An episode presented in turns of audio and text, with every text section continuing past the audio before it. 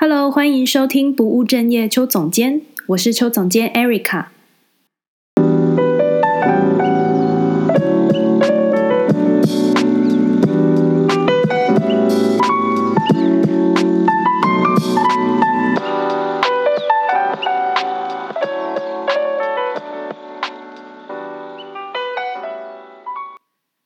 Hello，我是 Erica。相信你，如果是有长期在收听我节目的人，应该会发现我已经差不多三个月没有更新我的节目了。今天我就想要花一些时间在前面，先跟大家分享一下这三个月为什么我暂停了节目的原因。我记得我最近一次更新节目，其实在去年的十二月底。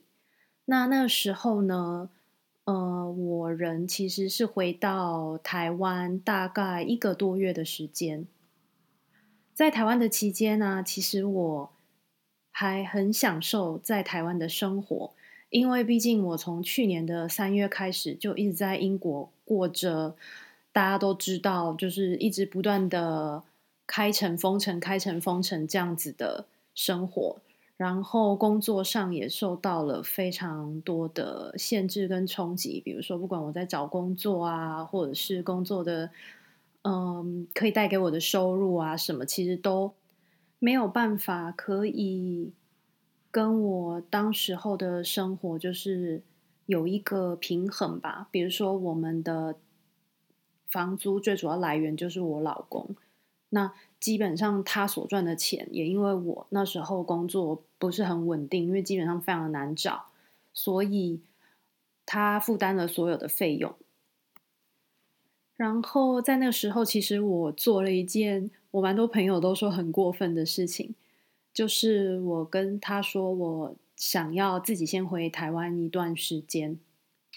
那顺便也办一些，就是我们结婚的登记啊，一些零零碎碎的事情。那我很多朋友其实都说，就是我非常的过分，因为我在那个时候回台湾，然后其实欧洲是十二月是圣诞节的时候，就等于说我圣诞节把他一个人留在这里。好，我们回到主题。不过呢，因为我在台湾的这一段时间，然后见了一些朋友，然后聊了一些对未来的想法。因为我是有打算接下来是要跟老公一起搬回去台湾的，那我就一直搜寻一些朋友的意见啊，或者是自己呃亲身体验啊，看看我自己是不是真的决心要回台湾去生活。那也是在这个时候，我就开始在思考 Podcast 这个。节目我其实做了将近快五个月吧。那其实每一次的录制节目啊，就是跟来宾的访谈啊，我其实都非常的开心。然后也可以在来宾的一些给我的一些回馈，或者是他们访谈的内容里面，我去看到更多人生不一样的体验。或者是人生不一样的可能性吧。那我一开始是觉得，嗯，很有意义。只是做着做着呢，就是开始觉得说，我接下来到底想要走到哪里去？所以我决定给自己一段时间，好好想想，我接下来如果想要再做这个节目做下去，那我到底想要带给我的听众什么呢？因为我自己是一个，如果我感觉没有意义，或者说没有那么大的热情的时候，我很难一直持续的做一件事情下去。那从这时候开始，我就一直在想，嗯，为什么我总是会觉得自己没有办法好好的在一个工作岗位上长期的持续呢？或者是？当我觉得我喜欢的东西的时候，我会非常的很有热情的去学习，然后甚至很沉浸在那个世界里面。比如说，我今天从早上就一直在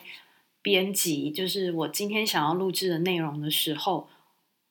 我非常的全心投入，然后投入到我老公就问我说：“你还好吗？你今天一整天都好安静。”他觉得我非常的奇怪。如果一个我有兴趣的东西，我会非常的花时间去投入、去了解、去研究、学习。然后，当我对一个东西不感兴趣的时候，我就会很快的抽离，然后决定不要继续下去。这样听起来感觉好像在谈恋爱，就是你非常爱一个人的时候，你真的会很爱他；可是你不爱的时候，你会抽身的非常快。我觉得这个是在我从大学开始之后的生涯过程中，就开始一直不停的察觉到吧，就是我好像一个阶段结束之后，我好像就不想再从那个领域再继续走下去。但我其实，在之前学习的那个领域里面，我其实是非常认真的，不是那种哦，我随随便便我就打混过去，我可能大学就毕业，然后我就想要再去念一个研究所，那我也随随便便的就毕业。其实并不是这个样子的。不知道你还有没有印象，在我第一集的 podcast 里面，我说了为什么想要开始做这个节目的初衷，其实是因为我看到了一个。演讲在 TED Talk 上面看到的，那这个作者是 Emily Wapnick。那相信很多人可能对他没有印象，但是他的这个演讲呢，呃，是在说为什么某些人没有一个真正的天职。那这个演讲当初其实我听了之后非常的有感触，然后感觉好像有什么东西在我的心里发了芽。那最近我看了他的书之后，才有一种恍然大悟的感觉，就是原来我自己就是他书上写的这一种人，就是我是一个有多种潜能的人。那也是因为这样，我会觉得在我的整个生涯过程中，会很跌跌撞撞，或者是会觉得自己为什么好像一直没有办法找到一个我可以长期。有热情做下去的事情，甚至我也会觉得我好像很奇怪，特别是我自己的职业，我之前是做心理咨商师，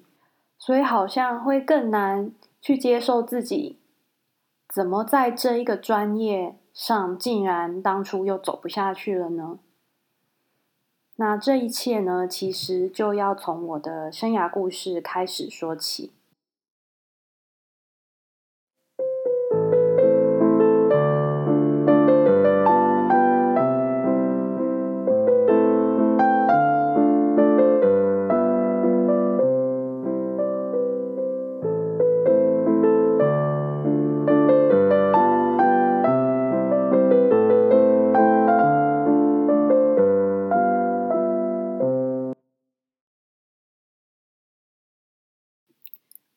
从小我在家里就是一个不太需要父母担心的孩子，主要是功课上我自己也会努力的去学习。那大家也都知道，如果你是一个念书还不错的孩子，你往往就是一直这样子一路念上去。那我念到高中毕业之后，决定呃考上大学嘛。考完指考之后，开始要选填志愿的时候，我就在思考说：“哦，我到底想要念什么科系呢？”那时候的想法很简单，就只是：“哦，我就是社会组的，所以，嗯、我就选择可能就只有文啊、法啊、商啊。”那我那时候的想法就是，商科跟法律完全不在我的选项里。那怎么办呢？我就选择语文类。那语文类我又看了看。觉得好像中文系并不是我想要念的，那我就觉得好吧，那就英英文系，因为英文一直以来是一个我还蛮喜欢的东西，那就觉得哦，那就英文系吧。那那时候填的时候也没有想太多，我就基本上都填了公立的学校。然后因为我是高雄人，所以高雄呢，其实我真的就只有填高师大。结果没有想到呢，在所有的学校里面。我就上了高师大，那我自己上了高师大之后，其实我也没有很大的概念，就是说哦，嗯、呃，师范学校毕业之后其实是要当老师的。那进去学习之后，就只是觉得啊、在里面学的一些东西，比如说你并不是只有学英文怎么讲，然后你要学的更多是英文的语法啊、英文的文学啊、英文的翻译呀、那最后才是表达。那在这种比较传统知识化的学校里面，其实很少学到就是关于口语表达的这个部分。那我印象非常深刻的是，那时候我们班上有其他呃学校转过来的学生，那他们是文藻。那文藻大家有知道，它是一个非常注重口语啊表达的一个就是技职体系的学校，所以当他们的学生一开口的时候，就跟我们真的是完全不一样。那我那时候也有很大的冲击，就是啊，所以我念了英语系四年。毕业之后，呃，最主要是要去做英语教学的工作。那我那时候开始就有一个冲突，就是我喜欢英文，可是我是喜欢它当成一个一个工具。那我真的要去当老师吗？那是我第一次，就是对于我的职涯有一个怀疑的声音。然后我也在大四那一年吧。大家在忙着去想说哦，毕业之后要考教师检定啊，然后要怎么试教啊，要实习的时候，就是大家都很努力的在在在往那个方向走。那我自己只感觉到说，就是大四的那个实习课对我来说非常的痛苦，因为我们必须要到学校去试教。好像几个星期吧，就是去带国中生的早自修。那那一段时间是我觉得人生非常痛苦的时候，因为你除了要在六十几个同班同学面前演示以外，你还要去学校，就是做实际的真的教学这样。于是，在我非常质疑自己未来毕业之后到底要做什么的时候，我去了学校的辅导中心。那做了好一阵子的咨商之后，我就决定，嗯、我去试试看旁听，就是教育系的课，因为那时候教育系就是有开一些呃咨商相关的课程，比如说技术啊，或者是理论。那我那时候就只是想说啊，我去听看看看，这是不是我有兴趣的东西？那如果有，或许我可以考虑往这个方向去。那也是因为实际去听课了之后，我发现就是学习的这些，他们学习的这些，比如说不管是助人的技巧啊、倾听啊等等的一些相关理论，然后我心里其实是非常有兴趣的，所以我就那时候毕业，我就决定就是那我去考咨商所好了，但又因为我不是本科系的学生，所以我就。但是我非常，我那时候告诉自己，我一定一年，我一定就是要考上智商所，因为我我那时候其实背负着蛮大的父母的给我的压力。那那个压力其实蛮多是来自于自己的压力，就是因为我知道他们希望我去当英文老师。那但是当我拒绝了这个选项之后，我选择了另外一条路之后，我觉得我就必须要让他们看到有一些有一些什么，就是有一些成果。所以那时候我其实就去报了补习班，那我非常努力的念，就是我完全没有想说啊，我考不上我就再来一年。我那想心里想的就是，老娘绝对要考上，不论哪一间，就是一定要考上一间咨商所。那最后我顺利的考上了。那考上了之后呢，我们进去研究所念的第一堂课，其实每一堂课老师都会问说。你为什么想要念心理咨商？你为什么想要做助人者这个工作？那其实这个问题一直到现在，我觉得应该还是有很多咨商所的学生，或者是你想要去念咨商所的学生，你会一直不停的被这个问题困扰着。因为助人这个工作呢，并不是说啊，我觉得我好像很。可以倾听别人，或者我觉得我很喜欢帮助别人，你就会真的适合心理师这个工作。那这个也是我真的踏入智商所之后，我才有很深的那种感触。那因为在学习的过程中，我其实面临了非常多的，比如说，我一直觉得自己不够好。那特别又是我不是智商所，就是大学这个科系毕业的，那我就会觉得我好像需要更多的努力，更多的学习，就是去补足我不够的那个部分。那关于智商所这个部分呢，有很多的，就是故事可以谈。我觉得我可以在以后的。呃，集数里面再慢慢的去谈。那回到我研究所毕业之后，真的是辛辛苦苦、非常扎实的四年，就是你需要两年的休课，一年的全职实习。那大部分的人其实都会再多花了一年写论文，因为除非说你实习的那一年你有办法，就是一样完成你的论文，你就会三年毕业。那要不然，大部分的人可能都是三年半啊，或者是像我的话，我自己是四年才毕业。所以对我来说，我真的是扎扎实实的念了一个四年的研究所，然后毕业之后考上心理师的执照，然后开始去工作。那当我实际工作之后，嗯，大概工作了两年左右吧，我又开始想说，心理师这个工作。是我未来二三十年就是会想要去做的工作吗？然后一个问号，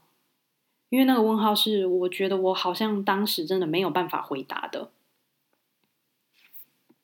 所以我又开始想了。那如果这个我不确定，说我未来二三十年想要做的工作，那现在的我到底想要做什么呢？那就有一个我从小到大的一个念想，也就是说。如果你有一个梦想，你没有完成的话，就是不管你到几岁，就是那个梦想会在你某一天，就是可能没有想到的时候，忽然蹦出来。我心里想要做的是出国去念书，因为那是一个我从小到大的梦想。那在那个时候，我二十九岁的时候，我就觉得我要出国去念书。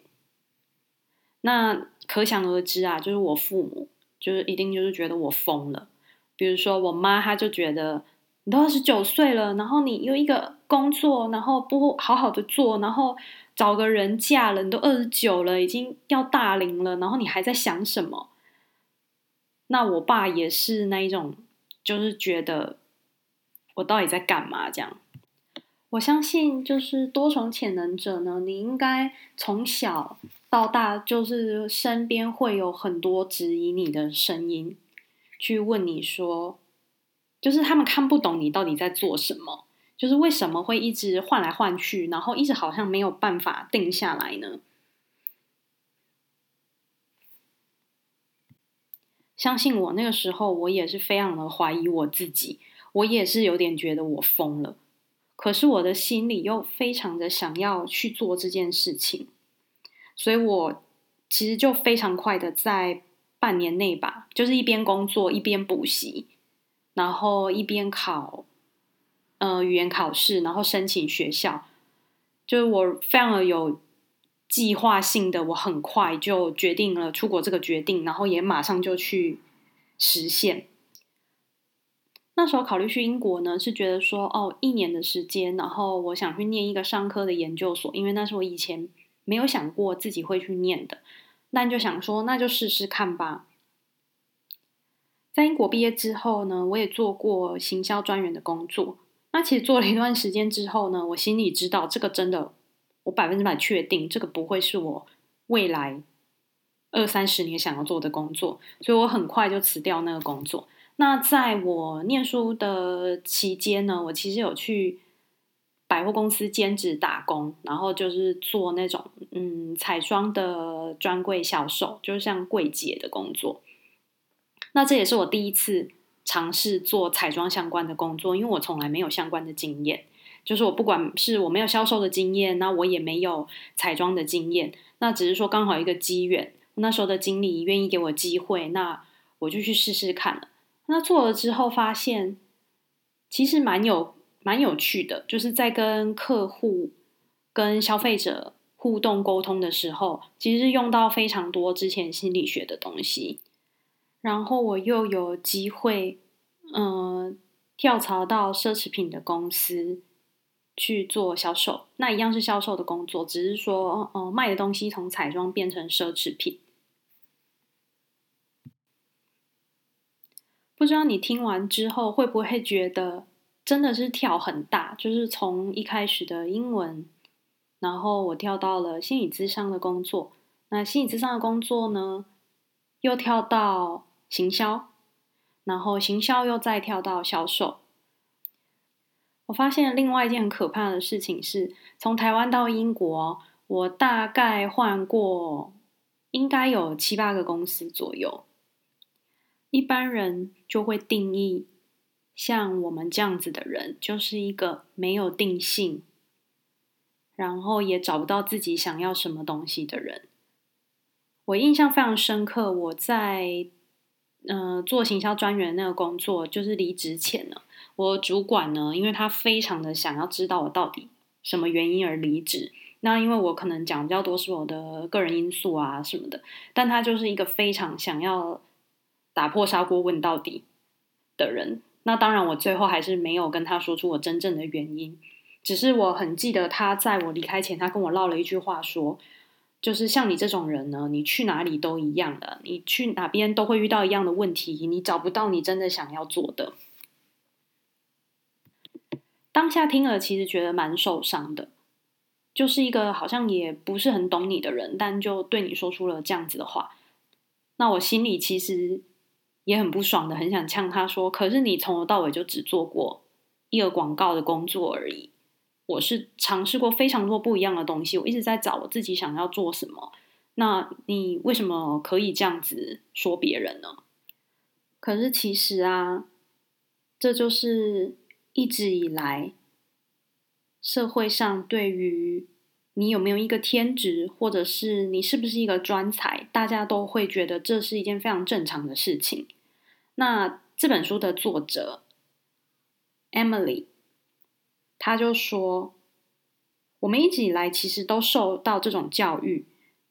那每个感兴趣的领域呢，都指出了一个方向，通往了相关的职业生涯。比如说你喜欢科学。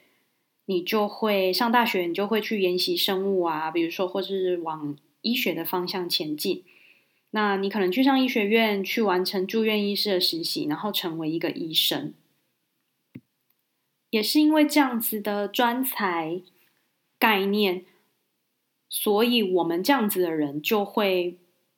被这个世界上的人看成好像很奇怪。比如说，作者他自己就有说。他在音乐、艺术、电影跟法律上面都有追求过。那如果每一个领域呢，你其实往直线走，就是好像就会变成一个专才。比如说，你变成了一个电影制作人，变成一个音乐家，变成一个律师。那他自己说，他其实每一条路都有试过，他想要走到专才的路。但是他觉得他试过了，他真的就是做不到。那当我看到他说这一句，就是他真的做不到的时候，我心里其实是很有戚戚焉的。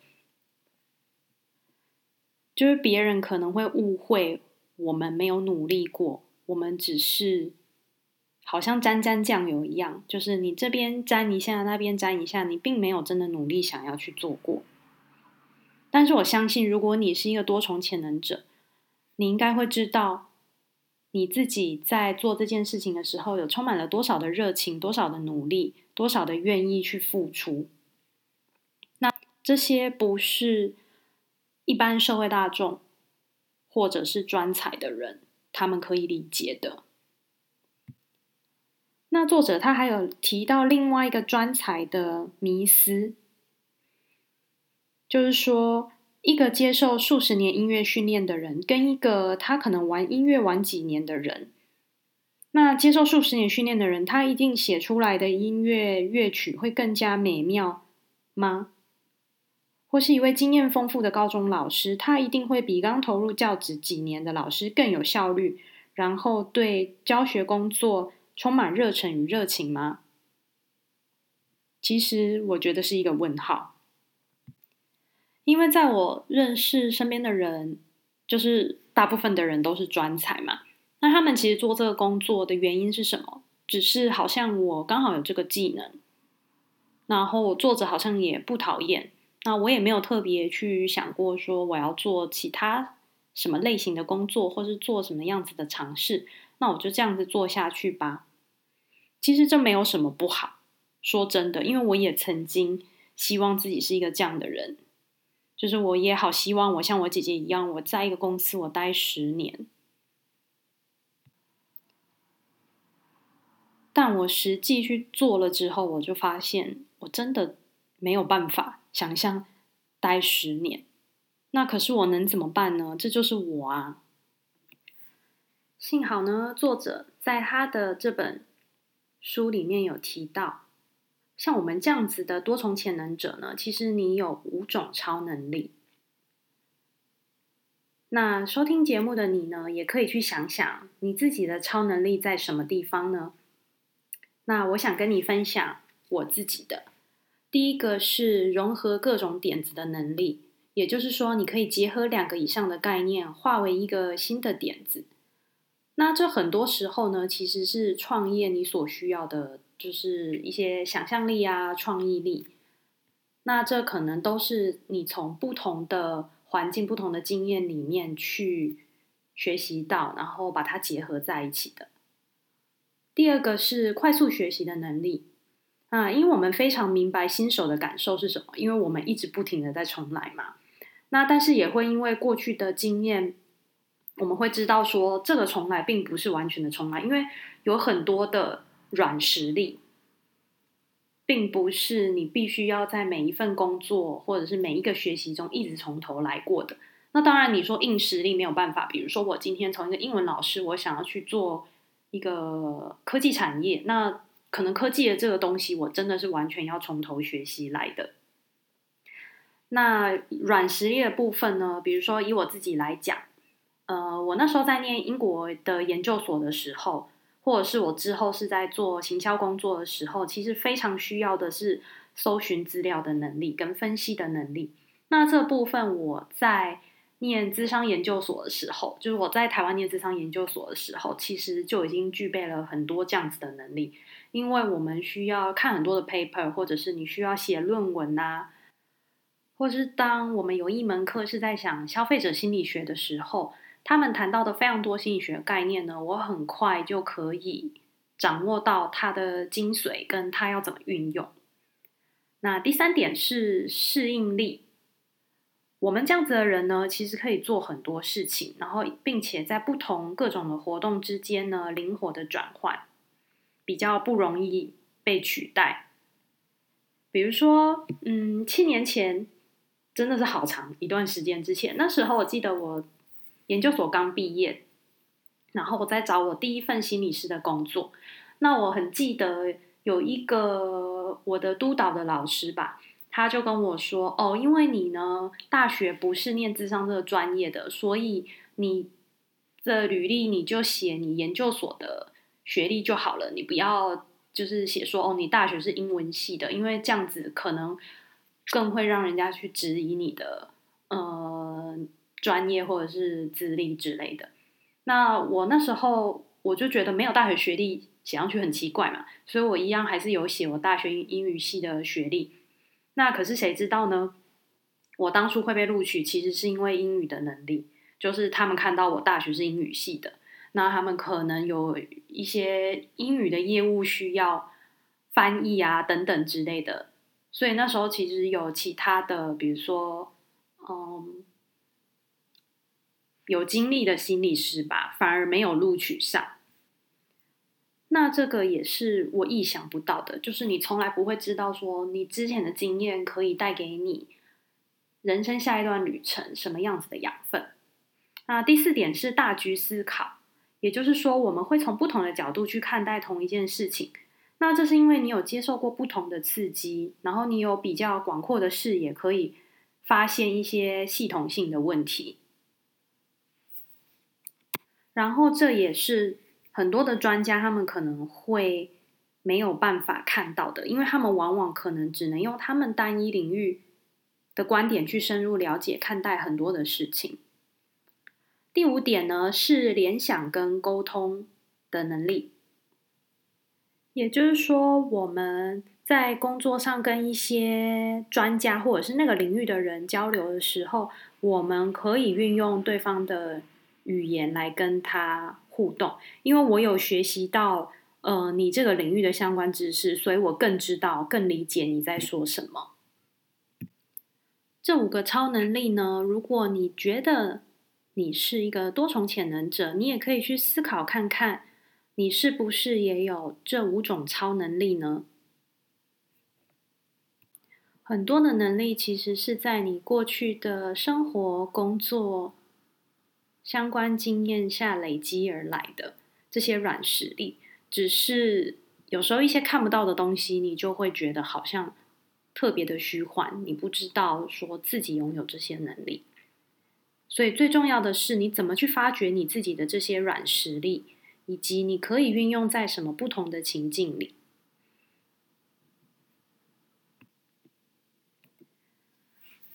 发现了我自己是一个多潜能的人之后，我也不会觉得哦，好像专才你们就都是不对的。只是我想说的是，有最爱很好。就是我们可以好好的专精做一件事情。可是如果我就是一个很多情的人，我觉得也没有关系，因为我觉得学有精通跟你懂得该如何在不同的环境里面变通，其实是一件很重要的事情。重点是，你能不能在了解之后，你接纳自己是一个这样子的人？我们在心理学里面呢，提到最多的概念就是你要怎么去接纳自己。接纳自己是人生非常重要的一个课题，不管是什么方面的接纳，因为很多时候我们常常会不自觉的想要批评自己，或是觉得自己哪里不够好，或者是社会的这些大部分的人评价会让你觉得你好像很奇怪。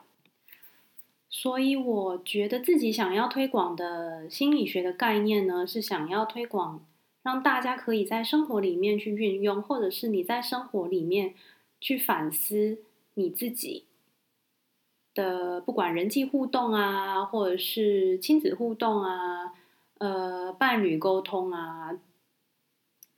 其实你会发现，心理学真的是在生活中无所不在的。只是你有没有去意识到，你有没有去认识、了解到，然后接纳自己的某一个状态，或者是某一个特质。所以，我觉得心理学其实是一个可以带给人们幸福的一个东西。这也是我从这几个月思考，包括我自己自身的经历，去想想。我希望可以带给我的听众的，就是我希望大家可以透过心理学的这些概念，变得更加了解自己，更加了解别人，然后你的生活过得更加幸福。讲完，忽然觉得自己好像 要做什么很伟大的事情，但是也不知道接下来的节目，呃，听到的你会觉得怎么样？只是接下来呢，节目的方向呢，我会比较想要从我自身多重潜能的观点出发，去分享一些生活中的经验，或者是一些影片啊、一些书的分享，或是一些心理学的概念，或者是我想到有一些主题可以找到一些来宾来对谈的时候，我可能会找一些心理师，或者是一些我感觉可以谈这些议题的人。因为不同的人呢，其实就可以激发一些不一样的观点，然后让大家更可以去思考，说接下来自己想要怎么走自己自己的人生。因为以前的我呢，想的比较多的是职涯，就是啊，我要做什么工作，我喜欢什么东西。但现在对我来说，我觉得更重要的是，你想要过的是什么样子的生活，你的生涯状况。跟你生涯未来的路，你想要怎么走？那关于我前面的主题呢，我会把它设定为我第一季的节目。那还是很推荐大家可以回头去听，或者是你可能还没有听过之前主题的，你都可以去听，因为那里面包含了很多生涯的东西，比如说为什么大家选择要到英国打工度假，里面有一些很实际的，比如说生活上的建议，或者是他们对于自己未来生涯上面的一些考量，我觉得都可以变成是你去思考的一些点。那或者是说，我也有谈到非常多的文化差异，比如说，呃，亚洲跟欧洲的约会文化，或者是异国婚姻，或者是职场文化有什么不一样？最重要的是，我希望你们不要后悔过去曾经做过的任何一个决定，也就是你永远不要觉得你过去的经验是白费的，因为你永远不知道会在哪一天用得上。那最后呢，如果你对于自己是不是一个多重潜能者呢，你觉得有一些疑惑，那我很推荐你去看 Emily 的这本书，叫做《没定性是种优势》，台湾的翻译是这样：How to be everything。那我会把书的连接贴在节目下方，然后还有一个多重潜能的测验。你也可以去做做看，去看看自己，诶，是不是一个多重潜能的人？如果你在这几年的生涯中，你一直不断的在怀疑自己，好像很奇怪。其实你不要觉得孤单，因为世界上有很多跟你一样的人。就像现在大家非常风行的一些斜杠的概念啊，你可能一个人同时有很多不一样的身份，其实这就是多重潜能者的能力。也就是说，这世界上其实有很多多重潜能的人，只是这个概念一直没有被提出，所以好像有这样子现象的人，你就会觉得自己很奇怪。所以这本书其实对于我们来说，真的是一个很大的福音。很多人都说，你在看了这本书之后，你会有非常大的就是 relief，就是说你会觉得松了一口气，好像终于。有人懂你这些年的辛苦啊、困境啊。希望呢，你喜欢今天的节目。未来我会分享更多关于呃多重潜能，比如说我们既然发现自己是多重潜能的人，那我接下来要怎么做呢？我会在之后的 podcast 里面继续去分享。几个平台呢，不管是 podcast 或者是 Instagram 或者是 Facebook，你都一样搜寻“不务正业邱总监”，你就会找到。希望今天的这一集呢对不管你是不是多重潜能的人或者是有可能有的人是想要多面向发展的人我希望对你来说都会有一些启发或者是一些收获。那我们就下次见喽拜拜。